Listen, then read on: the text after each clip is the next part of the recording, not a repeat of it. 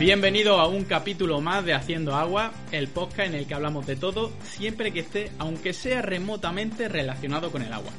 Al menos esa es la premisa de la que partimos, pero luego empezamos a hacer agua y nunca se sabe dónde podemos terminar. Especialmente hoy. ¿Por qué decimos esto? Vamos a poner a los oyentes en antecedentes. En el capítulo 2x13, eh, los mayores inventos del agua, hicimos una pequeña competición entre los tres colaboradores del programa. Cada uno elegimos dos grandes inventos o avances en el mundo del agua y dejamos que los oyentes en internet por Twitter votaran cuál le había parecido el mejor. Y el que ganaba tenía el derecho a elegir a otro miembro del equipo y obligarle, entre comillas, a que hiciese un programa o una sección sobre un tema en concreto. Obviamente, pues el tema pues si es un poco un pequeño castigo, pues el tema tiene que ser un poco interesante y, complicado. Bueno, pues resulta que mm, cumpliendo todos los pronósticos gané yo. Tongo, eso fue Tongo, que todo el mundo lo sabe. Madre mía. Está ahí en internet, está en Twitter, todo el mundo lo puede ver, aunque hay que reconocerlo, fue por un margen estrecho. Y, cómo no, elegí a Marina, porque ella me hubiera elegido a mí. Lo Ya, sé. eso dices, eso dices. El caso es que siempre acaba la misma en el disparadero. Si al final siempre ganas tú, para una vez que gano. Jolín, gané, gané unas cosas un- en un punto de mi vida y de repente ahora ya todo el mundo quiere vengarse. Y bueno, ¿y qué tema elegí? Pues elegí yo que, quizá el tema a priori más complicado para relacionar con el agua. Y, y teniendo en cuenta de que nosotros pues somos tenemos el background que tenemos, somos ingenieros. El tema es la filosofía. Y ahora Marina tiene que hacer una sección sobre filosofía y agua. Así que Marina, ¿estás preparada? Nosotros intentaremos apoyarte en lo que podamos. Pero al sin rey y santiguarse Pues y que sea lo que lo que Dios quiera, abróchense los cinturones. Bueno, yo le agradezco muchísimo esta oportunidad a Luis. bueno espérate, De- de hablar espérate, sobre- que, que yo es que tenía muchas ganas de que empezaras tu sección pero es que ni siquiera no me he presentado No, no, te has venido, te has venido arriba, o sea, bastante venido si arriba estamos aquí que quiero dos, ver a, Marina ocho. hablando sobre filosofía y agua y a ver cómo, cómo sale de esta. Así que venga, empezamos saludando, ¿vale? Para los que no os conozcan o los que nos sigan habitualmente, tenemos desde Barcelona a la insigne Marina Arnaldos. ¿Qué tal, Marina? ¿Cómo estamos?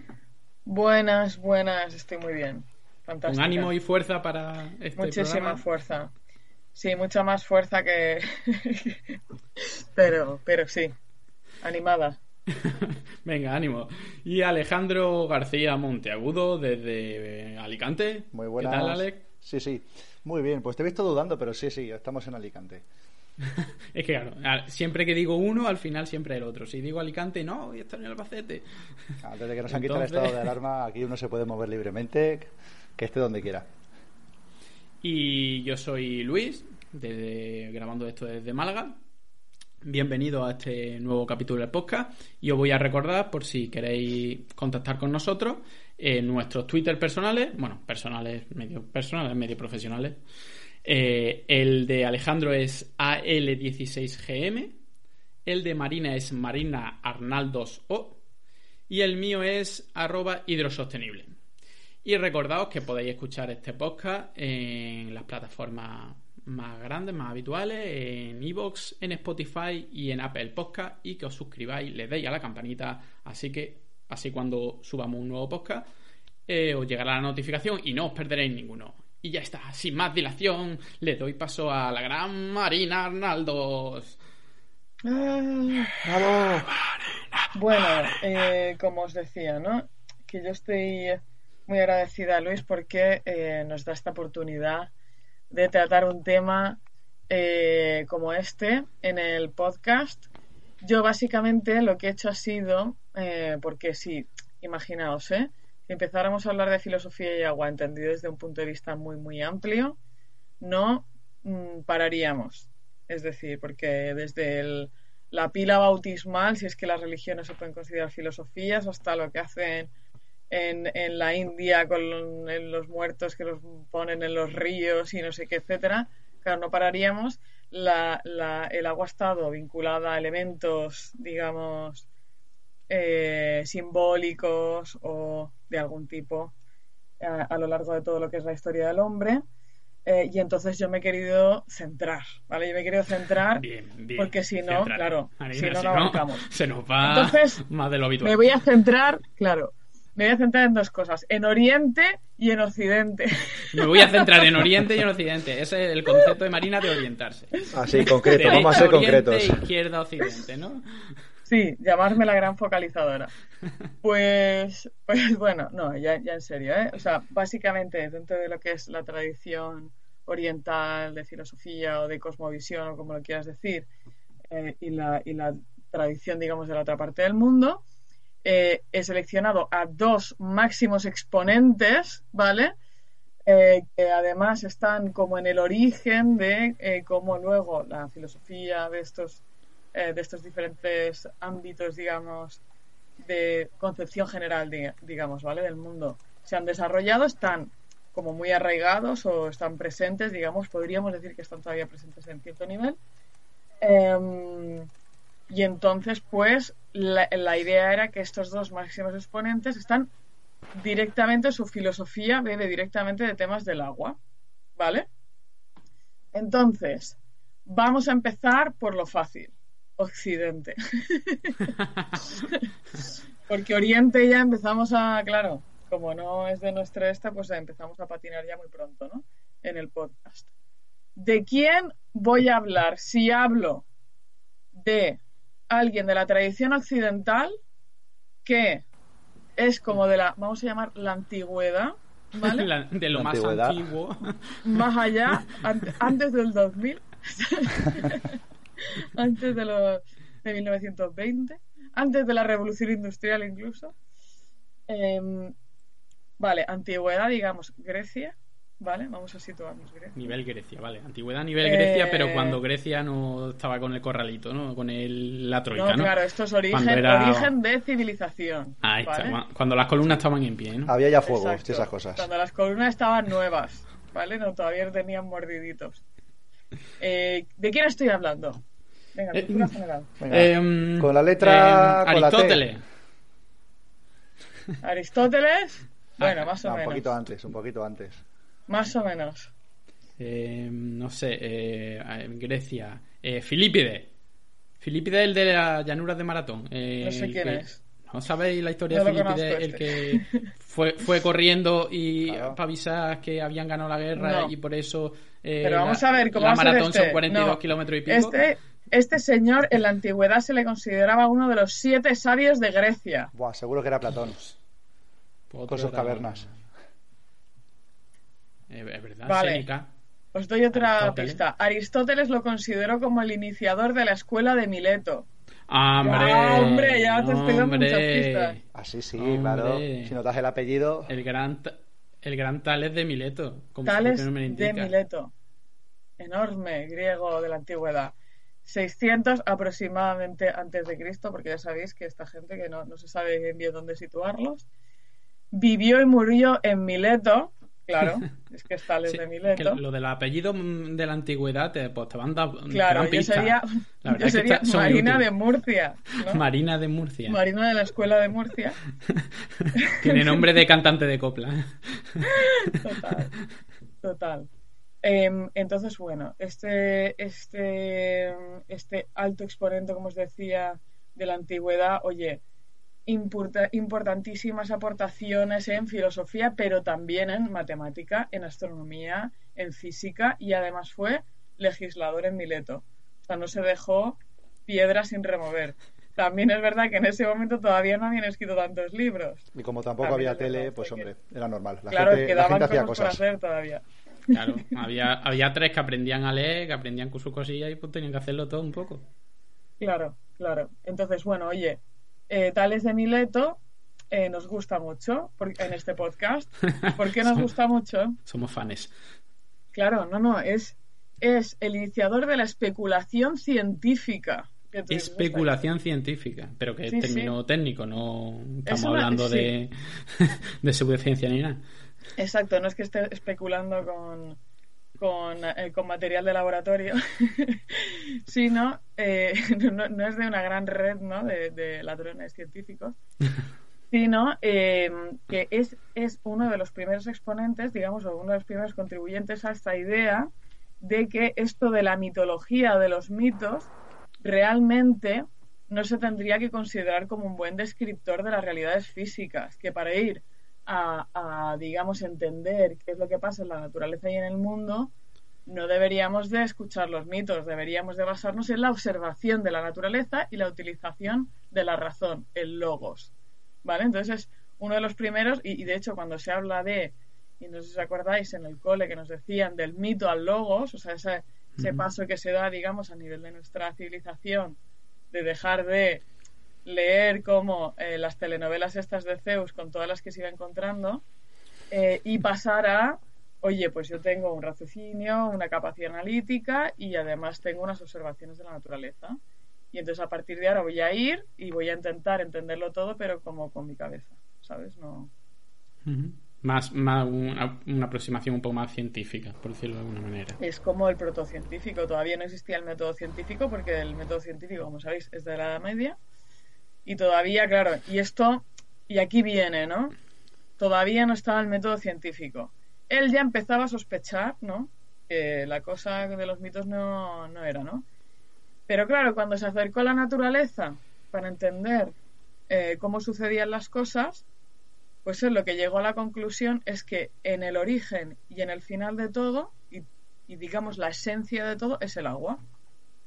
Chan, chan. Pero el, el, agua rollo que la vida sale del agua y de un charquito, no, no. Vamos a ver, es eh, el agua. Eh, en, en, la antigua Grecia, digamos, existía este concepto del arjé, del origen, ¿vale? Que es aquella como materia sustancial de la que la vida sale y donde la vida acaba. ¿Vale? Lo, que llamaríamos ahora la materia y la energía o la energía y la materia, ¿no? Em, claro, que hay que pensar que por aquel entonces no había ni microscopios ni nada. Exacto. Él salió, él salió de su casa una mañana y dijo, voy a descubrir la verdad de todo. Y lo único que tenía era su, su logo, su inteligencia y sus observaciones, pero todavía no tenía el método científico de contrastar hipótesis y tal. Entonces el tío cogió y dijo, ostras, donde crecen las cosas hay agua, donde crece el alimento hay agua. En un nacimiento de una persona hay agua. Cuando uno muere y se descompone, aquello, el, suelo está húmedo. Em, ostras, aquí estoy observando algo que me está haciendo pensar que en el origen de todo, o sea, el origen de todo debe ser el agua, porque la vida sale del agua y la vida cuando acaba también eh, va al agua cosas que pensaba Tales de Mileto cuando él empezó a, deducir y a deducir, pues os digo que lo del método científico, pues bueno, todavía tardo, ¿no? Que la Tierra estaba flotando el agua. Eh, porque claro, si tú veías el suelo húmedo, eso era que, claro, aquello tenía que estar flotando en algo mojado que en algún momento se empapaba. Vale, pero la, la, Tierra que la Tierra es la parte que pisamos, no el planeta Tierra. La Tierra como planeta Tierra en lugar de pero no que, no está que no es una, una, bola en un barreño la, la tierra la planeta no tierra, es un trozo no es no todavía no teníamos esto tampoco. aquí es cuando estábamos sobre los elefantes no o eso era otra cultura. Aquí aquí estábamos en la tierra plana donde sigue mucha gente, por cierto. sí, en la Tierra plana, Eratóstenes ya... Aquí teníamos la Tierra plana y esta Tierra plana, en lugar de estar flotando en el espacio, pues o encima de un elefante que está encima de una tortuga, estaba flotando en el agua. Era un barco, digamos. Un barquito. Pues yo pues ya tenía la impresión de que en esa época ya se, sabía el tema de que la Tierra era no era plana. No, hombre, esto fue Copérnico.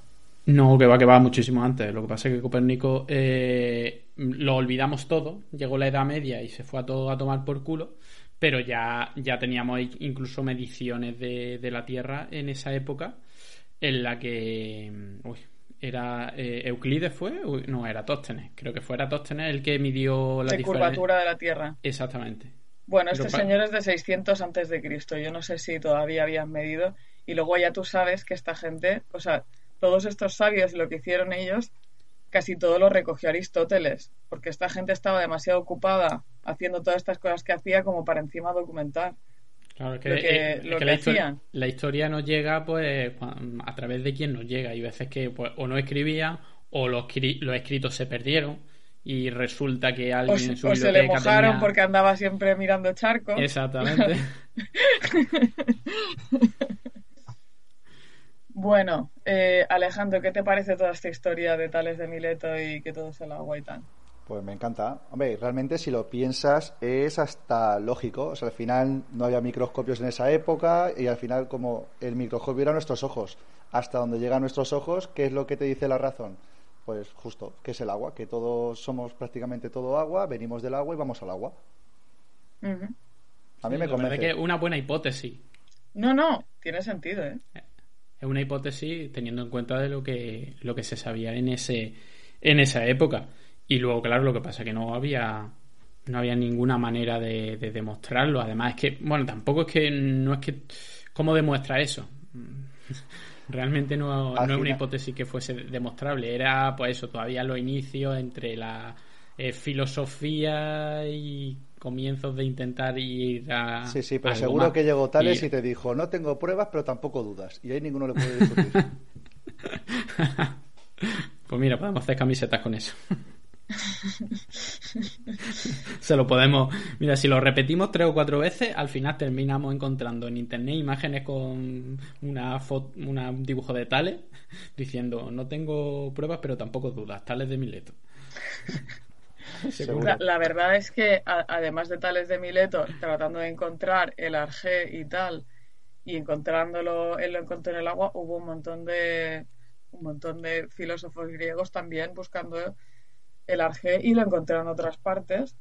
Eh, como por ejemplo, uno de los, una de las escuelas eh, lo encontró en los números, que esto me encanta. Es como llegar y decir, mira, lo único que le encuentro sentido es a, las sumas y las restas. Todo lo demás me parece que es bastante blue en cuanto a explicar nada. Claro, la, de hecho las matemáticas se piensa que mucha gente ha, pensado que son la base de todo. De hecho, el único idioma que se puede considerar universal. Si nosotros tuviéramos que contactar con una mm, con vida extraterrestre alienígena, no sabemos a ciencia cierta ni siquiera en qué está basado su, su forma de vida, si está basado en el carbono o no, si tienen agua o no. No, no tenemos pruebas que nos puedan asegurar que tiene que haber agua para que haya vida. Nosotros es lo que conocemos, pero lo que sí estamos más o menos seguros es que las matemáticas eh, serían un idioma eh, universal. La unidad, una unidad más una unidad son dos unidades.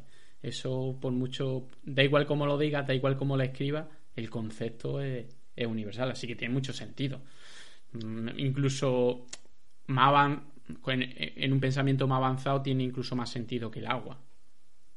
Lo que pasa es que entendemos que tal es, en la época en la que estaba es lo que más sentido tenía. De hecho, mirando, mirando un poco eh, sobre, sobre este tema, luego, claro, había, como bien dice, eh, sucesores, bueno, sucesores suyos o pensadores que vinieron después, que en vez del agua, por ejemplo, Anaxímedes lo consideraba el aire, Heráclito el fuego, al final eh, Genofane la tierra, pues al final, siguiendo un poco su ese mismo esa misma búsqueda de un elemento primordial, se, se eligieron o, se consideraron otros elementos que al final son los elementos clásicos, la, tierra, agua, aire, fuego y luego corazón, como el Capitán Planeta.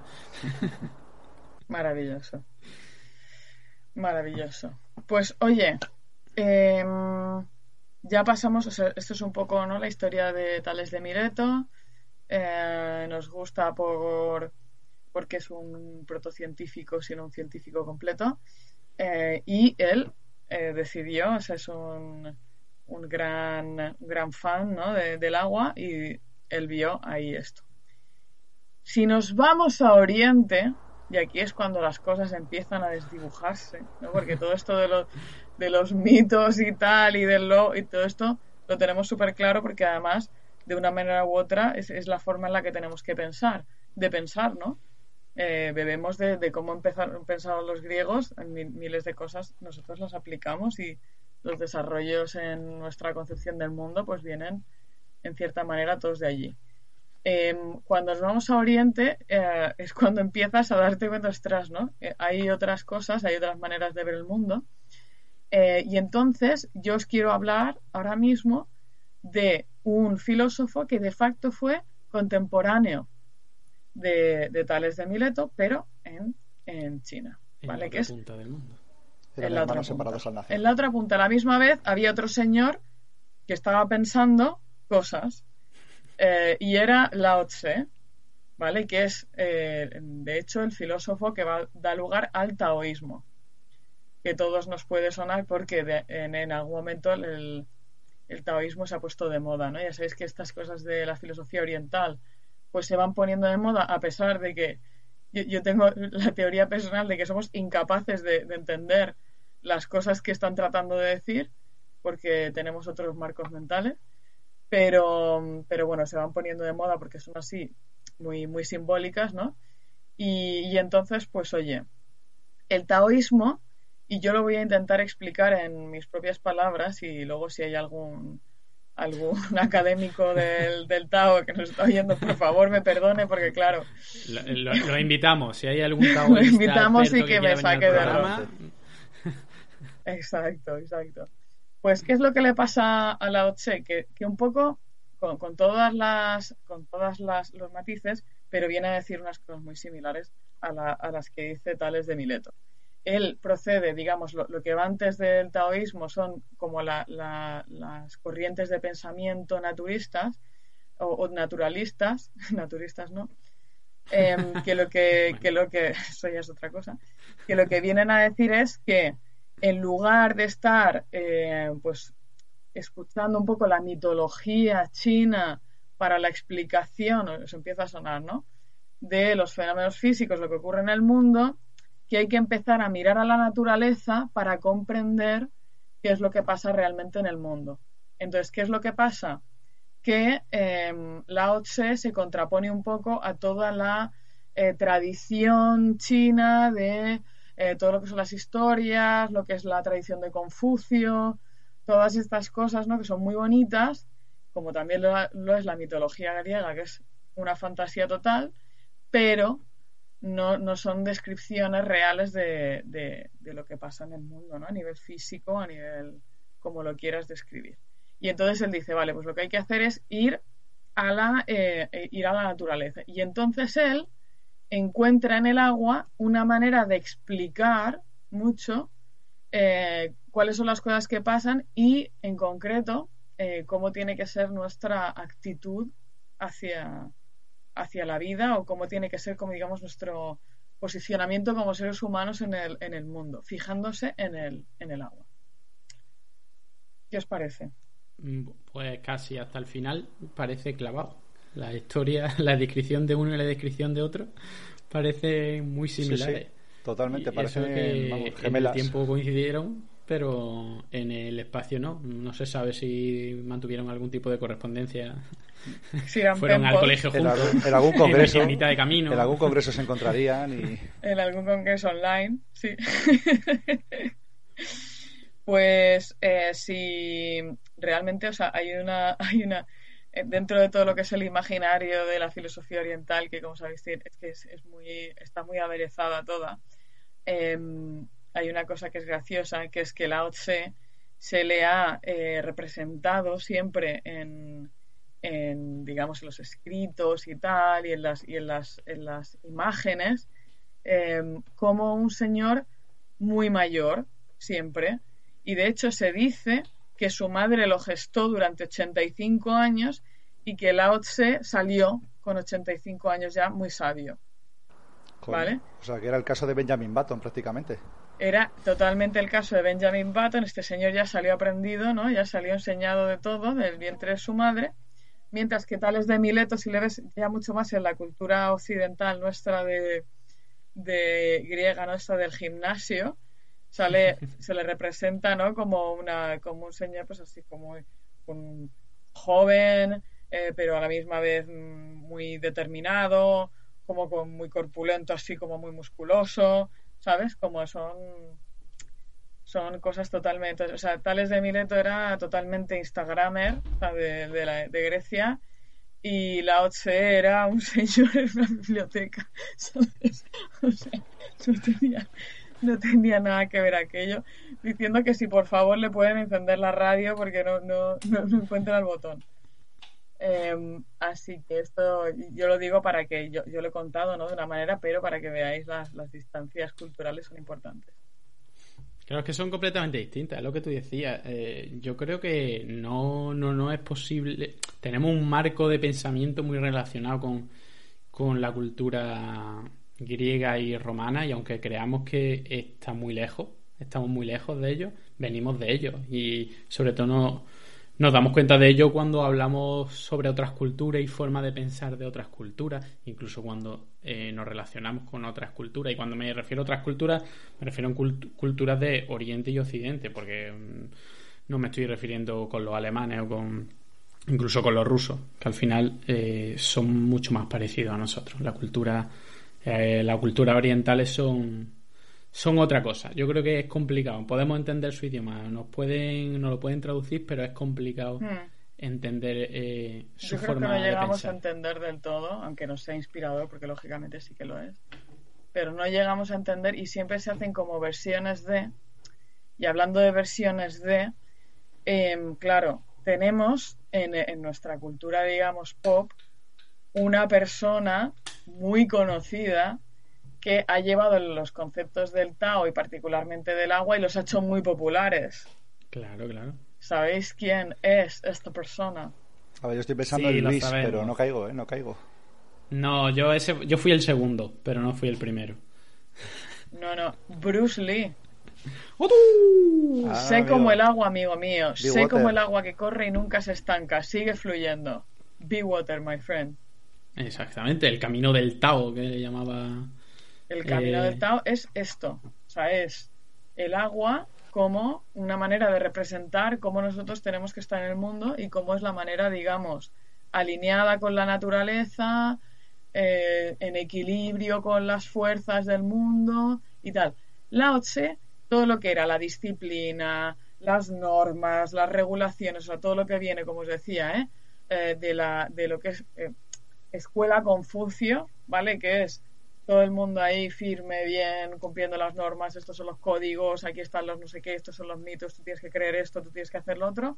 Todo esto eh, le parecía mm, bastante una patraña. Y entonces él lo que decía es, no, eh, lo que hay que hacer es eh, observar la naturaleza, adaptarse a la naturaleza y hay que ser em, como el agua. Y él decía, em, tenía, tiene como una, un principio que es el Wu Wei, que es la acción por la no acción, ¿vale? Que es como cuando tú no haces, cuando tú decides no hacer algo, cuando tú decides no reaccionar ante algo, cuando tú decides eh, eminentemente no hacer algo, también es eh, hacer algo. Es decir, es la acción por la no acción. Y él lo, lo, dice y lo representa con, con el agua, que el agua pues va como es, el agua es enormemente poderosa, pero tiene la capacidad de partirse, de tal, de meterse en huecos, de salir, ¿no? Es, es un poco como si le pones un obstáculo, pues se va alrededor, es decir, no confronta directamente, sino que va como buscando las curvas, va no haciendo y a la misma vez siempre consigue lo que quiere, porque el agua a lo largo del tiempo pues consigue hacer agujeros en las piedras, consigue mover montañas, consigue hacer cosas que son, eh, que de otra manera, un acercamiento mucho más duro, ¿no? Si tú te encuentras una piedra y entonces empiezas a pegarle golpes, probablemente no vas a mover una montaña. A lo mejor rompes la piedra, ¿no? Pero poco más vas a conseguir. Y, y entonces esto era lo que, lo que él decía con, con el Wu Wei y particularmente con el agua. Pues muy guay. Curioso. Eh, ¿con, ¿Con quién os quedáis de los dos? ¿Sois talistas o, o, laotsistas? Yo, yo creo que soy... Eh, ¿A, qué te refieres? ¿Somos taoístas o quién? laotsistas o talistas. Sí, ah, o, taletistas. O, taletistas. Eh, yo me reconozco una pura, pura miletista, total. Sí, sí, no, me parece muy interesante, ¿no? Lo que dice Lao Tse, pero yo si me encuentro una piedra le meto cabezazos, ¿sabes? pobre piedra y mi pobre cabeza, ¿sabes? Qué poquita paciencia, Marina. ¿Y tú, Ale? Yo, taolista o taonista, o como lo quieras llamar, porque al final tiene 200 nombres. Hay que cultivar la paciencia. Yo lo reconozco. Yo estoy, aquí estoy con Marina. Yo, yo más de tales, más de raciocinio. Sí, sé como el agua, jiji, jaja. Vale, sí, venga, vale. Hasta luego. Muy bonito. Precioso. ¿Algo más? no, es, es cierto que cuando te vas haciendo mayor te vas haciendo más, más taoísta, ¿no? Porque dices, hombre, mira, esta es una batalla que no voy a que no voy a librar. Eh, ¿Habéis leído, por cierto, el, eh, hablando de esto y muy, relacionado, y, que es algo que últimamente he pensado mucho, el arte de la guerra? De, Sun Tzu. Se pronunciará de, una manera totalmente distinta, seguro. seguro, seguro. Yo la verdad es que no, ese libro no. No. Pues es un libro de, con una recopilación, recopilaciones de, digamos, en, instrucciones de un gran comandante, digamos, chino que ganaba muchas guerras y un, gran estratega, digamos, de la, de la guerra.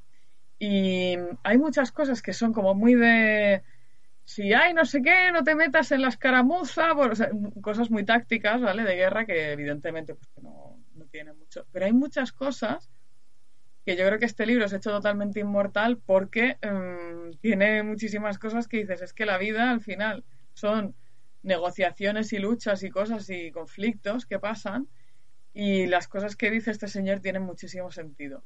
Y una de las cosas que dice tiene, mucho, tiene mucha relación, que es que em, como vencer por vulnerabilidad.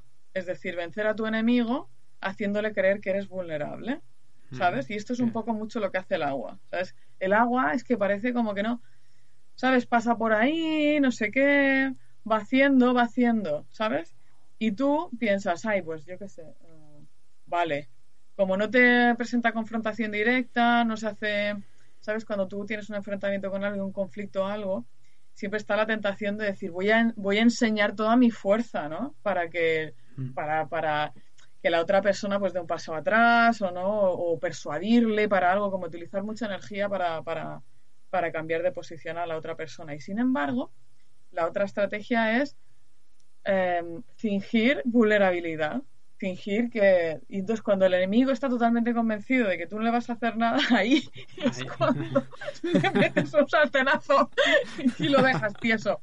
Y eso es lo que hace el agua de manera muy inadvertida, ¿sabes? Como la gota corada a la piedra, es como, uy, una.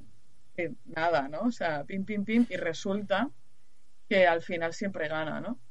Y, esto es lo que decía Sun Tzu y lo he pensado últimamente muchas veces. Aquí lo que hay que hacer es, eh, ¿sabes? Ponerse como las, las tortugas, ¿sabes? Como panza arriba y hacer como si estuviera, hacerte el muerto, ¿no? Ahí está, y cuando se acerque, navajazo. cuando se acerque, pataplaf. Vale. Y te cuesta menos, ¿no? Que, que hacer aquello del, del, pavo real. y si puede ser por la espalda, mejor. Bueno, esto es lo que él... De... No, y luego Sun Tzu te digo una cosa, ¿eh? Una de las cosas que decía, que también esto es verdad, que es la, mejor, eh, la mejor victoria es la que no hay que luchar. Es la que tú persuades al enemigo para no ir a la guerra. Y, esto también tiene mucho que ver con, con el sí, eso, eso, es muy de, de, películas de juicio. Los, abogados estos que ganan muchos eh, juicios pero sin llegar a juicio. Muchos pleitos pero sin llegar a juicio. es un arte esto, ¿eh? Pues la idea es, oye, las guerras al final tienen un coste económico, personal, emocional, tal, y lo ideal es no ir. O sea, entonces hay que ganar sin ir. Y, y ostras, qué interesante este tío, ¿no? Y, es un poco la, la, misma idea de Lao Tse, que es también así muy... E- Era bastante Lao Tse, os voy a decir, ¿eh? igual que Sun Tzu era como un señor muy reconocido tal, este señor, imaginaos, era un auténtico hippie. De, así, o sea, con todo el rollo este de Confucio y tal, y todo el mundo ahí súper ordenado en filas y, ¿sabes?, haciendo ángulos rectos, y este diciendo que no, que lo que hay que hacer, que déjate fluir, que lo que hay que hacer es fluir con la vida y que mira el agua, mírala, ¿sabes? Tenía que tenerlo duro este señor. Tam- tampoco hemos recibido ningún texto directo de él. También han, lo han recogido de. No, no como no Aristóteles. Aristóteles era el niño aplicado de, de la antigua Grecia. Aquí no había un niño aplicado, había varios filósofos que fueron recogiendo. Bueno, pues no, yo creo que nos quedamos con esa última reflexión de Lao Tse era un hippie. No será, será un hippie. No, Y- ojo, el agua también puede- ¿no? la puedes interpretar de donde quieras. Eh, Eso, eso es lo bueno que tiene el agua. Puedes coger la gaseosa, líquida o sólida y puedes darle la vuelta que quieras. ¿Os ha gustado la forma académica en la que he tratado este tema de filosofía? Nos ha, nos ha gustado me mucho. encantado. Me ha encantado. Y no dudábamos en que serías capaz de hacer, mm, de salir airosa de este embolado. Así bueno, que- no sé si airosa. Yo creo que Bueno, hay varias, hay varios filósofos que ahora mismo, ¿no? Varios que, Sí. que les No. está dando un. No, no os preocupéis, pondré un aviso para filósofos al principio del Aviso para podcast filósofos, eso, para que no lo, no lo Aviso. oigan o si lo oyen que no nos filósofos. denuncien. Nosotros avisamos. Pues muy bien, Marina. Pues lo que vamos a hacer, ¿vale? Ahora, porque mm, nuestros oyentes tienen que saberlo. Si lo escuchan los podcasts cuando los publicamos, eh, pues le influirá, si no, no le influirá. Y es que este va a ser nuestro último capítulo de la segunda temporada. No os preocupéis, que volveremos pronto. No nos vamos a tirar seis meses, simplemente vamos a hacer una pequeña pausa para que descanséis de nosotros, para reorganizarnos un poco, para pensar nuevos temas, nuevos invitados. Y como vamos a estar un pequeño tiempo suscribíos y así cuando salga el nuevo capítulo eh, os enteráis, no os preocupéis, no va a ser mucho. Pues para este tiempo y que los oyentes tengan algo que hacer, lo que vamos a hacer, vamos a recomendarles eh, algunas cositas que puedan mm, verse, que puedan leerse, que puedan que puedan utilizar para entenderse un poco. Entonces, eh, vamos a coger tres ítems, ¿vale? Un podcast, una película o serie y un libro. Y vamos a recomendarle uno cada uno, ¿vale? Si os parece. Así que si queréis, empezamos por ejemplo por eh, eh, los libros, ¿vale? Si Venga, va, queréis. empezamos por libros. Venga, eh, Ale, empieza tú. ¿Qué libro le recomienda a nuestros oyentes? Pues voy a recomendar uno que me estoy terminando, que me quedan ocho páginas, que lo estaba contando antes del podcast, que estoy como cabreado porque digo, me queda nada para terminarlo y no lo he podido terminar hoy. Pero bueno, lo terminaré en breve, si no esta noche. Eh, se llama Endurance, la prisión blanca.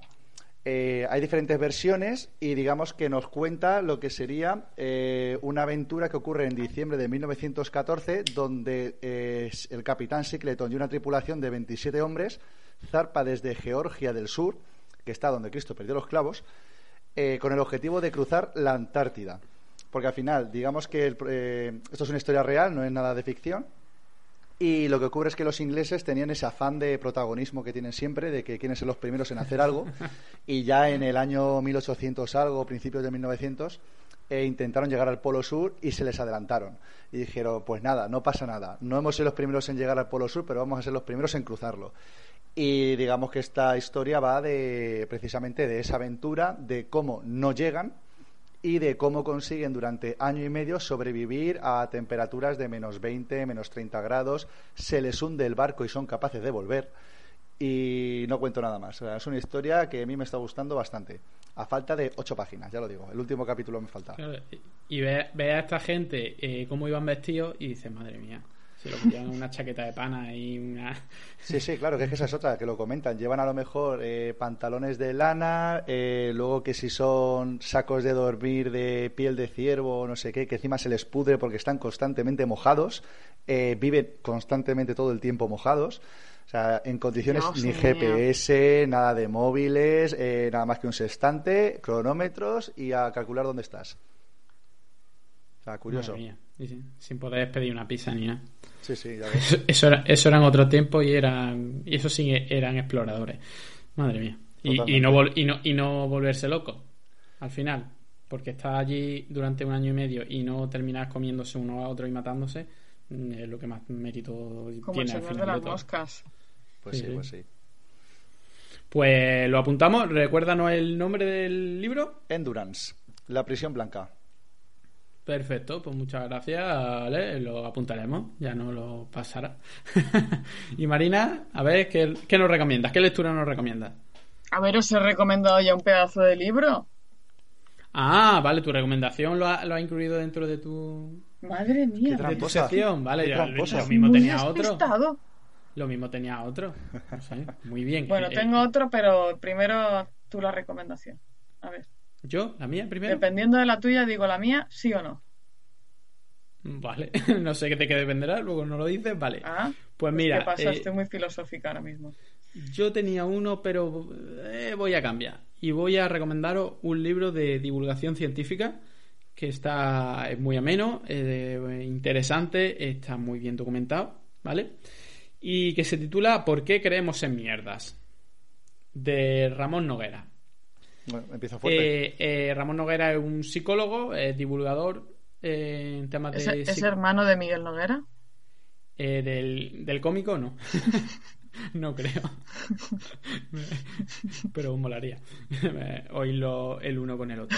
Eh, el- la verdad que el libro es muy interesante y lo que te analiza es por qué el ser humano tiene la tendencia de de repente eh, meterse en un grupo de gente, por ejemplo, y creer que los extraterrestres van a venir a llevárselo a otro planeta, por ejemplo, a salvarlo.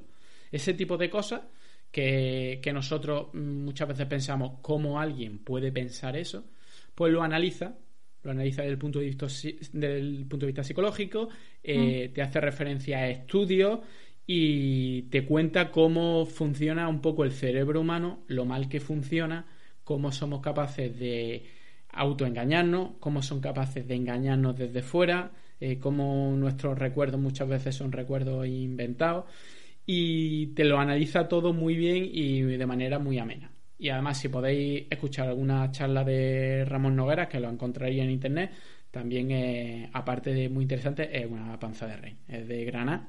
y es ah, o sea, sí es del un poco cómico. bestia. Ah, no, ¿Eh? de Granada no, entonces.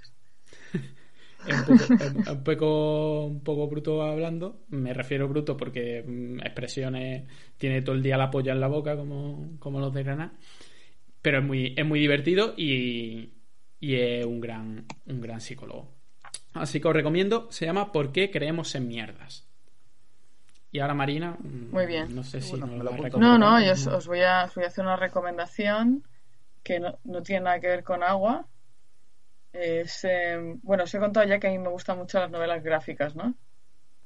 Eh, no, mucho. No. Sí, Todavía no, esto es... Sí, en el ¿O tercer no? o cuarto podcast eh, creo que hiciste ya alguna recomendación de este, ti- de- del estilo Ah, este. ¿sí? Sí, sí, yo juraría que sí. Ah, sí. Bueno, pues a mí me gustan mucho las novelas gráficas, otro de mis items frikis. Y, mm, y leí hace muy poco una... ¿Conocéis a el- la novela gráfica Persepolis? Está así, ¿no? Es muy famosa Sí. esta. Sí. Pues de la misma autora de Satrapi, eh, Bordados. Muy bonita. Bordados. Muy bonita, sí, sí. Eh, básicamente em, son historias de mujeres iraníes que se, se, se juntan ahí alrededor del té y entonces se ponen a contarse cosas y es bastante loco todo, bastante gracioso. Y, y está bastante guay la novela gráfica. Muy en el rollo de Persepolis. Si habéis, si habéis eh, leído la, la novela Yo, gráfica. yo no la he leído, la conozco, ¿vale? De oído Ah. de referencias, pero no la he leído. Bueno, Persepolis es que hay que leerla porque es como decir, aunque no leas novela gráfica, es que aquello es como decir, no sé, eh, no sé qué referencia pondría, ¿no? Pero como hay que leerla. Como, como el haciendo agua de- para los podcasts, pues Persepolis Claro, para la novela como, oye, vale. tú estás en el sector del agua, no nos escuchas. No sé cómo te apañas. Perfecto, pues venga, vamos a pasar de, de ítem y vamos con película o serie. Venga, Ale, ¿qué nos recomiendas para que la gente se entretenga hasta que volvamos? Pues, a ver, hace poco vi una serie que me gustó bastante y tiene algo que ver con el agua porque hay que cruzar el océano un par de veces. Eh, se llama Templanza, que está ahora mismo, si no recuerdo mal, en Amazon Prime. No sé si la habéis visto. Templanza, pero mm, que es ¿Es de María de americana. Es una serie española, o sea, curiosamente es española y está muy bien hecha. Eh, está ambientada en el año, creo que 1850 más o menos, y te cuenta dos historias en paralelo.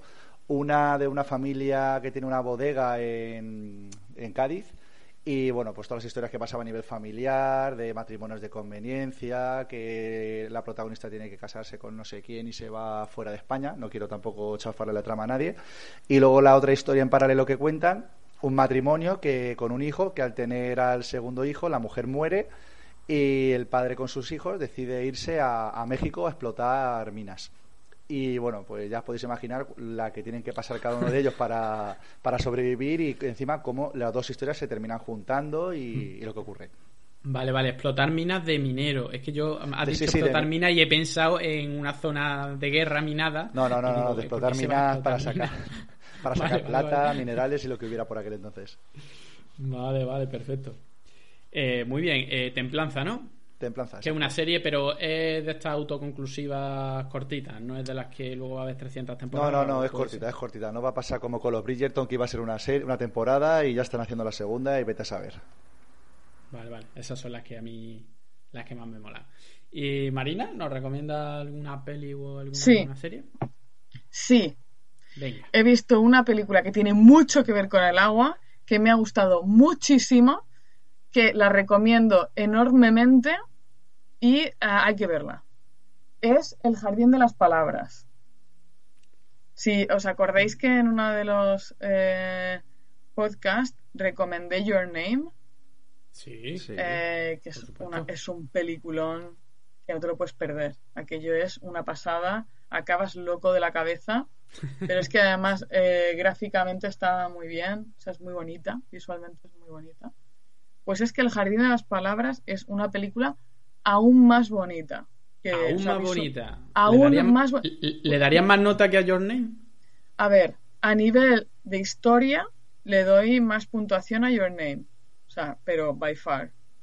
Pero a nivel de, de grafi- graf- o sea, de, de lo bonita que es la película, lo que disfrutas mirándola, el jardín de las le mete una paliza, seguro, ¿eh?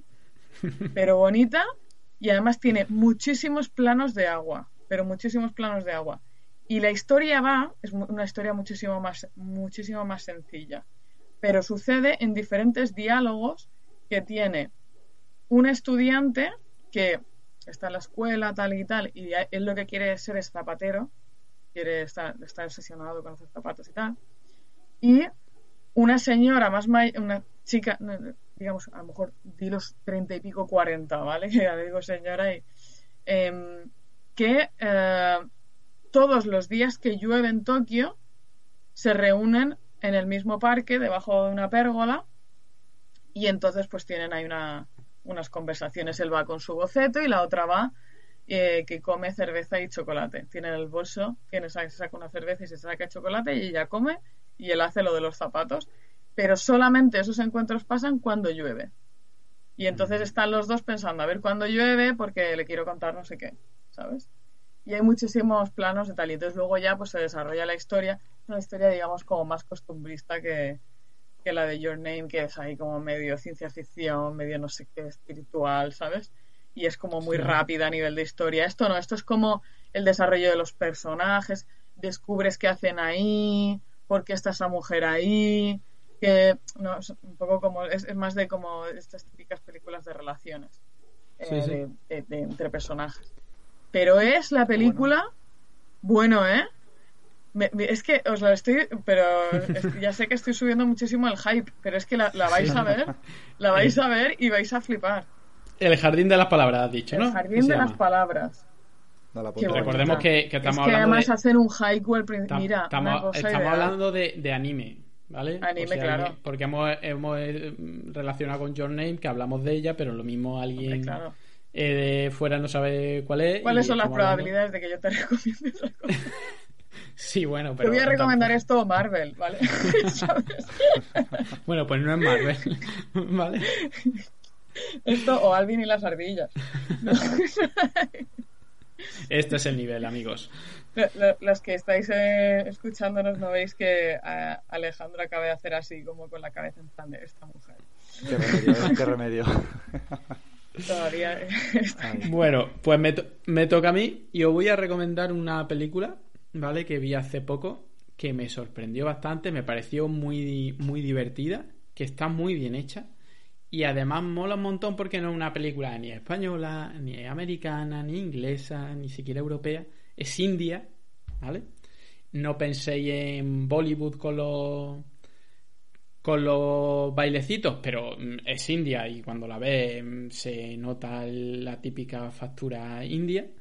Sobre una historia real, sobre eh, dos campeonas de, de lucha indias, ¿vale?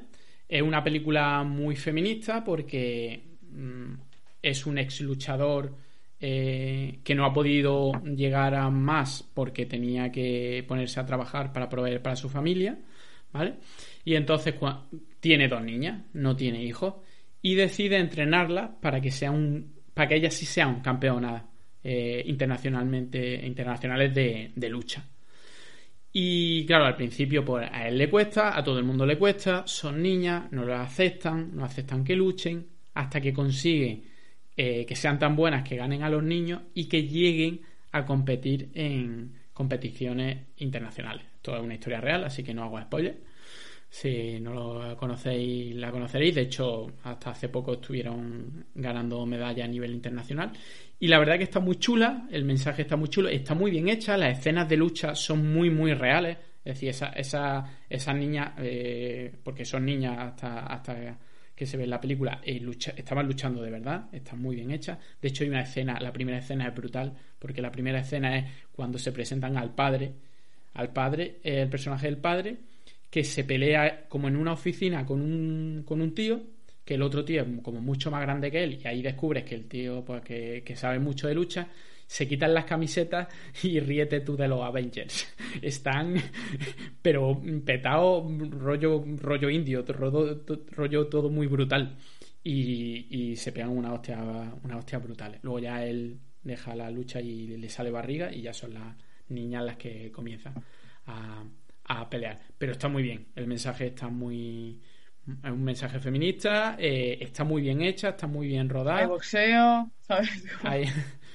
La, verdad que yo la recomiendo mucho y se llama Dangal. O bueno, no sé si se pronuncia Dangal o Dangal, yo creo que es Dangal. Porque además hay una, hay una canción en la, en la película que, se llama Dangal, que es luchador, o lo traducen como luchador. Y, y, la verdad que está muy chula, lo, lo recomiendo mucho. Creo que, no sé si está en Netflix, creo que está en Netflix. Y bueno, y terminamos con, como no, si somos un podcast, vamos a recomendar algún podcast. Pero no para que nos pongan los cuernos, sino para que lo complementen y sigan escuchando a nosotros, que siempre hay tiempo para todo. Tenemos que recomendar podcast muy rollo, ¿sabes? ah, pues mira, pues hay, uno sobre, hay, uno sobre, hay uno sobre hacer. Eh, hacer ganchillo, ¿no? Papiroflexia, pero en podcast. Te explican exactamente cómo hay que hacer los dobleces uno a uno. Claro. Eh, ojo que marcas, que lo hay. marcas de planchas, ¿no? Como marcas de electrodomésticos y que sé cuál es el que funciona mejor. no empieza a dar ideas que alguna seguramente es buena, ¿ya? Lo de las planchas, lo mismo, no es tan mala idea. ¿Ah, Venga, Ale, ¿qué nos recomiendas? Pues sí. Pues nada, voy a recomendar uno porque no sé si os pasa a vosotros de esto que empiezas a escuchar, yo que sé, o ves el pasapalabra o ves cualquier programa que hacen preguntas de historia y te pasa como al, Pablo de pasapalabra y dice, esta la tenía yo apuntada. Esto dice, yo, dice, yo solo he dado, pero esta que te acuerdas, ¿no? Y claro, ponte tú ahora a buscar los apuntes del instituto de, ni cosas así. Y dices, pues coño, vamos a buscar algún podcast que esté chulo.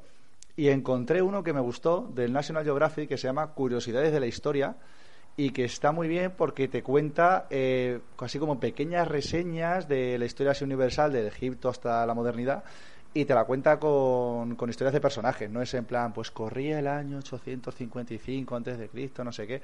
No, no, o sea, que te lo cuenta como en vivencias de personas, o sea, que está curioso. así que esa es mi recomendación para cuando se aburra, no se canse de los nuestros, a ratos, ponerse a escuchar estos. ¿Cómo se llamaba? Repítenos. Eh, Curiosidades de la historia, de National Geographic. Genial. Y es una. Son. Son varios, son varios. periodos de la historia o diferentes historias y te la van contando. No es, no es un podcast de hablar de conversación como el nuestro. No, no, no, es que te van contando historias. Por ejemplo, hay uno que es Troya, la vida en una ciudad legendaria. Pues te cuentan toda la historia de Troya, te ponen en contexto. Luego hay otro que es Olímpicos, Istmicos, Píticos, Sinemeos, los Juegos en Grecia. Y también eso, pues te cuenta todo lo que has contado de cómo nacieron los Juegos Olímpicos. Está, está bien, está muy bien. Genial. ¿Y tú, Marina? Pues yo os voy a recomendar un podcast eh, del Economist que de vez en cuando, la verdad, yo tampoco soy súper usuaria de, podcast, pero cuando uso podcast, cuando escucho, me gusta que me cuenten cosas interesantes y así como cosas que me, que me aporten así como... O sea, no, no soy yo muy de podcast de entretenimiento, ¿me entiendes? Bueno, sí, a veces ilustres ignorantes, tal. Pero pero me gustan podcasts así rollo geopolítica, economía, no, sé, como oír otras cosas. Y hay un podcast que tiene mm, The Economist, que a mí me encanta, The Economist me parece, es, una, es una revista que me flipa, me gusta muchísimo las editoriales que hacen y tal, y los artículos que hacen.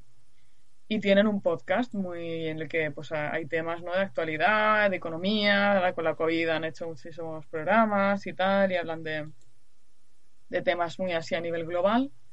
Em, y tienen así como una tertulia bastante interesante, son bastante, bastante listillos y, es bastante, bastante interesante. Si quieres así como un podcast de esto de economía así en general, lo que está pasando en el mundo, como qué perspectivas y tal, pues está, está bastante chulo este podcast. No son nada largos, no son como nosotros. ¿Sabes? De podcast de una hora, sino que son, son más cortitos y está, está bien. Genial. Pues nos lo apuntamos. Sí, pinta curioso. ¿He dicho el título? ¿A que no lo he dicho? Eh, bueno, ha dicho que el, el podcast de The Economist, pero no sé si. Sí, se llama Money Talks. Ah, el dinero habla o charlas de dinero. Money Talks. Qué bueno.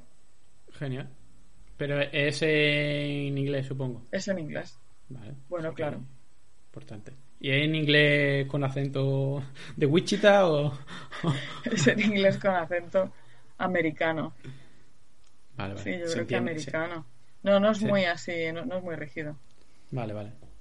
Que hay veces que, que depende de los acentos es de complicado a imposible entenderlo. Bueno, pues yo voy a terminar yo y yo voy a recomendar una... No es un podcast en sí, ¿vale? Es una ficción sonora que es Guerra 3. ¿Qué es eso? Yo he, redescubierto las ficciones sonoras, pues en vez de eh, una película o una serie, o en este caso una serie, pues una serie en la que solo hay audio. Entonces te mete donde te tiene que meter, solo con, con audio. Y la verdad que está muy bien. Es de Podium Podcast, ¿vale? La dirige Ana Alonso y la escribe eh, José Antonio Pérez Ledo, que también es el encargado de programas como Orbita Laica, que arroba mi mesa cogea en Twitter, que seguramente muchos lo, lo conocerán. Y bueno, tiene grandes actores. Tiene a Adriana Ugarte, la protagonista. El protagonista es Carlos Bardén. También está Jorge Perrugorría, que algunos lo recordarán de El Cubano y muchos y, mucho otros y habla sobre sobre eh, una posible tercera guerra mundial vale eh, una periodista por una serie de razones termina entrando en Corea del Norte y termina liando la parda. Acaba de terminar vale son tres temporadas cada capítulo son de 20 20 25 minutos es decir son relativamente cortos y está muy bien escrita muy bien contada muy bien actuada y te mete, realmente te mete. Eh, mm, eh, pasan de una guerra en, no sé, la primera guerra donde exactamente donde estaban, si estaban en África, eh, luego se van a Corea del Norte, pasan por España y te lo, básicamente te lo imaginas. Entran en sitios insospechados y te lo, y te lo imaginas. Así que yo la recomiendo mucho. Se llama Guerra 3. Guerra 3, qué bueno, lo apunto. Apuntarla. Y bueno, con esto yo creo que ya nuestros oyentes tienen eh, mucho que ver, que leer y que, y que escuchar. Así que los dejamos en buenas manos hasta que volvamos dentro de poco. No os despistéis, que no vamos a volver dentro de un año, que lo mismo dentro de un mesecito, mesecito y pico estamos de vuelta con nuevos eh, capítulos, nuevos temas, nuevos invitados, más y mejor. Y así que hasta entonces nos vemos por las redes. Ya sabéis que nos podéis eh, escribir a cualquiera de los tres o en el Twitter oficial del programa, que es arroba haciendo aguas. Y como no, nos despedimos con nuestro grito, que algún día contaremos, ¿no? Mm, Ale, lo íbamos a contar al final de esta temporada, pero yo creo que ya se nos echa el tiempo encima. Mejor lo, lo, contamos ya al principio de la siguiente temporada. Claro, Me parece bien, yo creo que mejor después. Pues sin más dilación, buenas, noches, Cuenca.